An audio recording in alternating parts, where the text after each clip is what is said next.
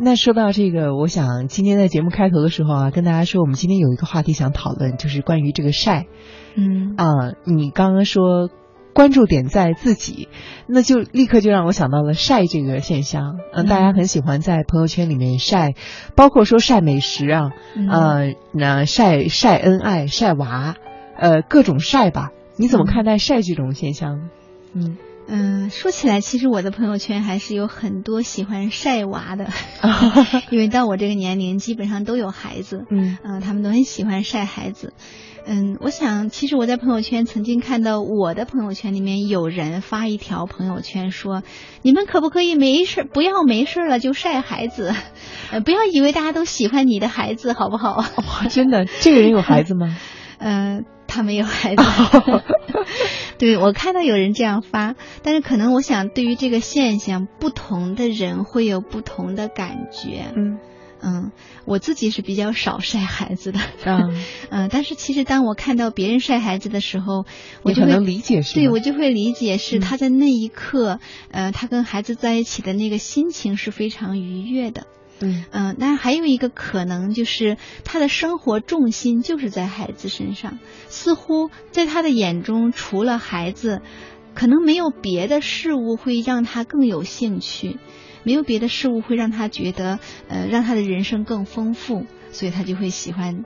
对，不停的晒孩子， 啊，但那是他的生活。嗯，那那位那位说你们可不可以都不要晒你们的孩子？那位朋友当时那条状态有没有人在底下评论或者是呃，因为我跟他的关系不是特别近，嗯所以我跟他之间没有共同的朋友，啊所所以以我也看不看不到到别的人是什么反应。啊嗯，但是当时我看到的时候，我就会想，哦，他怎么了？他是不是此刻心情很不好？你说你能够理解那些晒孩子的父母，那你能够理解这个人吗？我也理解啊，嗯只不过我还有一点不太明白他那一刻发生了什么事情。但是我想，他如此的，好像很燥的那种感觉哈、肯定也不是无缘无故的。嗯，我只是想，嗯他可能还挺不容易的，不知道他在经历什么。嗯，嗯，所以我第一个反应，你说这个事情的时候，我就是问他有没有孩子，哦，是、嗯他没有孩子。 所以我在想，如果按照一般人，我们常识在想，他是不是可能本身对于没有孩子这件事情，他觉得是一个遗憾，他可能比较重视这件事情。我想啊，如果说他是一个对于有没有孩子都无所谓的人，可能反而倒好。如果要是说他对这件事情还是比较看重的，只是说平时呢，当他情绪可以比较好控制的时候，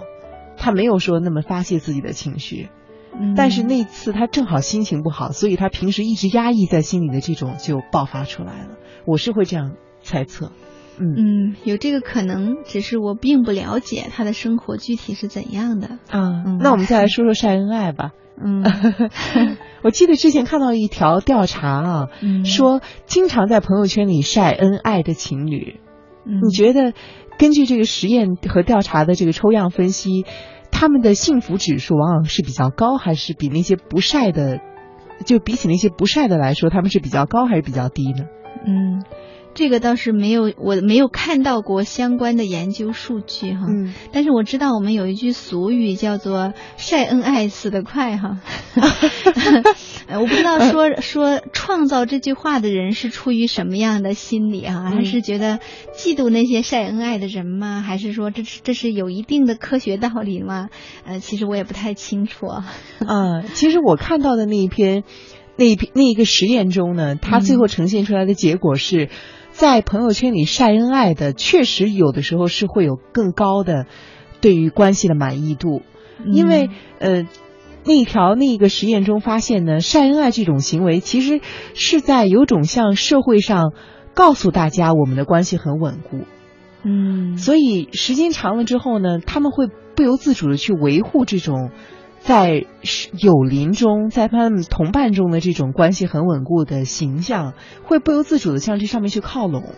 嗯，有道理。有一种这种感觉，就是比如说我和你，我们两个是在呃偷偷的谈恋爱，嗯，这个时候好像我们的关系更不太稳定。但当我们的关系是在众人的见证下的时候，好像发生矛盾的这种嗯，不能说发生矛盾的几率会比较低，好像是我们更加主动的会去解决矛盾，让我们回到众人认为的那种形象，嗯可能也是受到了社会环境的影响。嗯，听起来好像也有一点像是，呃，对众人的宣告，嗯嗯，宣告我们的关系是这样的，嗯。嗯然后你这么说的时候，让我想起你的一个 同事，蒙蒂，啊是吗？ 呃，蒙蒂有一在他结婚之前，他的很长时间他的朋友圈的头像都是他的女朋友，哦， 但是现在是他的妻子啊。嗯然后其实当时我每我第一次加他的微信看到的时候，我就会觉得，嗯，嗯、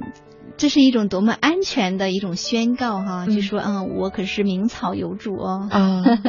嗯，所以我觉得，嗯，也许吧，在朋友圈去公开他的恋情关系，或者说公开去呃晒恩爱，晒他跟他的伴侣的那种美好的生活，确实也会呃加强他对他这段关系的那个忠诚度。嗯， 嗯，是是，所以现在就是修成正果了。 确实，我回头一定要提醒一下蒙蒂听听这段节目的重播。 啊，我看到微信上呢，海涛啊，他发来一条，哎呀，好有意思，这满一眼看去呢全是感叹号啊。他说晒车感叹号，晒房感叹号，晒脸晒腿啊，呃，晒男人晒女人晒孩子晒吃饭晒逛街晒电影晒恩爱。那都是毛毛雨，有本事中午出来晒太阳啊！啊，好幽默。 尤其是在今天大暑这一天，是吗？嗯，这，呃，我觉得看到这个还是给我们增带来了很多轻松的一种心情和气息啊。嗯。嗯不过我觉得，如果是从比较深层的心理学的角度来看，这种晒啊，嗯、也有点像是在嗯，告诉世界说我来了，嗯我在这儿，以及我是这样的，嗯嗯嗯。不过我想海涛他说的前面这两个倒是和我们刚刚说的，包括晒恩爱啊，还有呃其他晒呢不晒太美食啊、晒美食不太同的。他说到了晒车晒房，让我想起。呃，好像最近在朋友圈里流行一句话说，看你的朋友圈，感觉追你很 贵。啊，你看到这句话了吗？嗯，没 有，啊，就是有一种以前好像微博很流行的时候，那时候有郭美美事件啊，我们嗯说那种炫富的那种倾向。嗯嗯，现在好像在微信上也有一定的，好像说大家比较反感的一种现象，就是在微信里面晒自己，呃，假装在国外，对，假装嗯在国外，假装在用名牌 儿，各种有有有这样的一个现象。嗯嗯，是有这样子的。那在我看来，这种现象就是，嗯，晒这些的人哈，有点像是我除了这些，我什么都没有，我没有哦什么拿得出手的，我没有办法晒晒孩子，从孩子身上我得不到那种快乐、幸福、存在感。好像晒美食呢，似乎我的生活也不觉得能够从美食当中去找到一些的连接啊、满足啊，没有。呃，恩爱好像也没有 没有那些很好的关系，嗯所以最后我只好来晒晒我的钱，啊 啊，晒晒我的车，好像我只有这些了，嗯，嗯同时他还是要晒。嗯，还不是说，嗯，就是他还是要去宣告一些什么。我不是一无所有啊，嗯我还是有一点 儿的，是嗯，我有点钱，不过一般遇到这种情况，可能很多朋友的选择就是去选择忽视了。嗯，嗯这样其实我在想，他这样晒的时候，其实也会给周围的人一种压迫感，一种压抑感吧。不一定。嗯其实，怎么说当呢人们在嗯晒的时候，更多是为了满足自己的需要。嗯嗯，至于别人别的人说他感受到压迫感，那是那个人需要去看看他为什么看看别人的朋友圈他就有压迫感了。啊，啊，他怎么回事？事实上，这些去呃晒车、晒名牌包包的人，他更多的是想要去通过这种方式来找到一种，嗯，